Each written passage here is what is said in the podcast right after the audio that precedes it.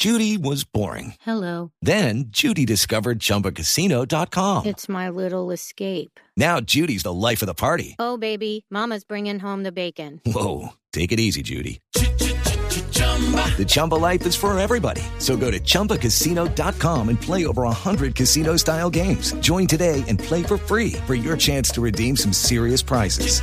chumba ChumbaCasino.com. Purchase necessary. Void where prohibited by law. 18 plus terms and conditions apply. See website for details. Desde la tarde, cuatro minutos, las autoridades de los Estados Unidos ya tienen bajo custodia a una de las personas que protagonizaron un tiroteo en la Universidad de Lone en Houston, Texas, mientras que sigue incierto incierto el número de personas heridas que resultaron en este tiroteo. ¿Qué otros detalles se conocen de este incidente, Sonia Schott? Sí, buenas tardes, Juan Camilo. Bueno, lo, lo, último que sabemos es que la policía, el FBI también se encuentra en el lugar, que, que es el campus de este colegio, como tú lo mencionaste, el North Harris Campus, uno de los seis campus del colegio comunitario de Lone Star College, en Houston, Texas, cuando una persona abrió fuego contra y varias resultaron heridas. Aparentemente tres personas habrían resultado heridas durante la balacera. Se conoció que la policía detuvo a una persona tras el incidente, pero hasta el momento se, se desconoce si el detenido es el responsable del tiroteo. El incidente se desarrolló al, parecer entre dos individuos. Uno de ellos ya está bajo custodia de la policía y del otro no se sabe su paradero. En el lugar habían alrededor de 10.000 estudiantes cuando ocurrió el incidente y las autoridades pidieron a los estudiantes del centro que se protejan. Uno de los heridos ha sido trasladado a Houston, al Northwest Medical Center. Esto es por los momentos toda la información que manejamos. Eh, más adelante le iremos llevando los detalles, Juan Camilo.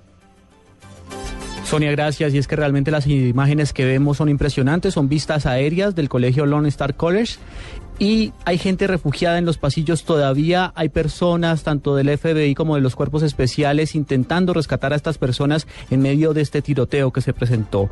Aún es incierta la fecha en la que el presidente de Venezuela, Hugo Chávez, volverá a su país tras su convalecencia en La Habana, Cuba. Hace unos minutos, el ministro de Comunicaciones del vecino país, Ernesto Villegas, dijo que todavía no está previsto el regreso del mandatario. No está prevista todavía una fecha de su retorno. Estamos acompañando al comandante Chávez con nuestra oración, con nuestro apoyo, con nuestra solidaridad desde todos los rincones de Venezuela y del mundo entero eh, espiritualmente en esta batalla que está dando por la salud, una batalla dura, compleja.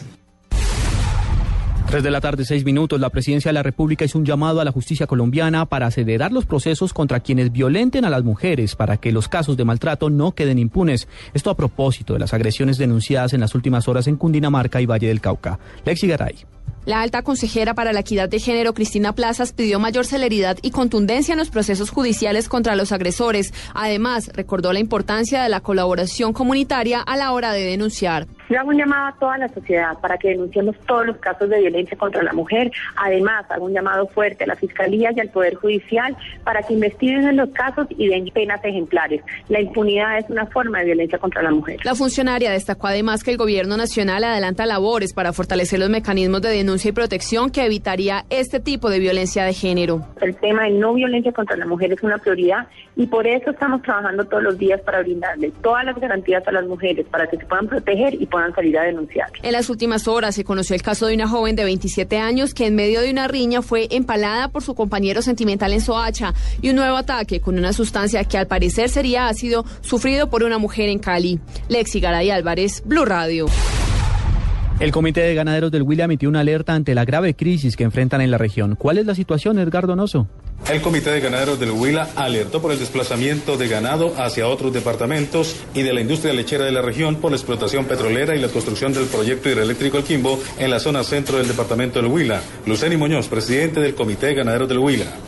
Las lecherías especializadas que comercializaron sus tierras a Quimbo en este momento están saliendo de la región a manera de comercialización de animales mm, y saliendo del sistema como tal. Digamos más que digamos salir solamente los animales, no, el sistema completo de producción está saliendo porque está siendo desplazado por inversión Quimbo. La ola de calor por el fenómeno del niño también ha provocado el desplazamiento de ganado hacia otras regiones. En el año 2012, la sequía provocó la pérdida de más de 3.000 cabezas de ganado. En Neiva, Edgar Donoso, Blue Radio. 3 de la tarde, 8 minutos. Sigan con Blog Deportivo de Blue Radio.